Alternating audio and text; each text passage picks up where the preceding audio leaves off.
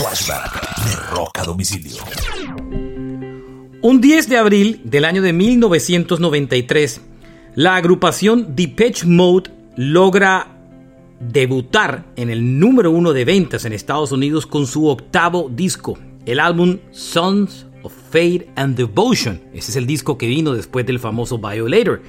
El disco tumbó del primer lugar a un super vendedor álbum, el The Bodyguard, la banda sonora de la película de Whitney Houston, y también logró vencer otros álbumes que competían por el primer lugar esa semana, de artistas como Eric Clapton, Sting y Kenny G. El disco fue producido por Flood, el mismo que había trabajado con YouTube en el Octon Baby en el año de 1991. El disco mucho más oscuro que el Violator incluía grandes canciones como I Feel You y por supuesto Walking in My Shoes.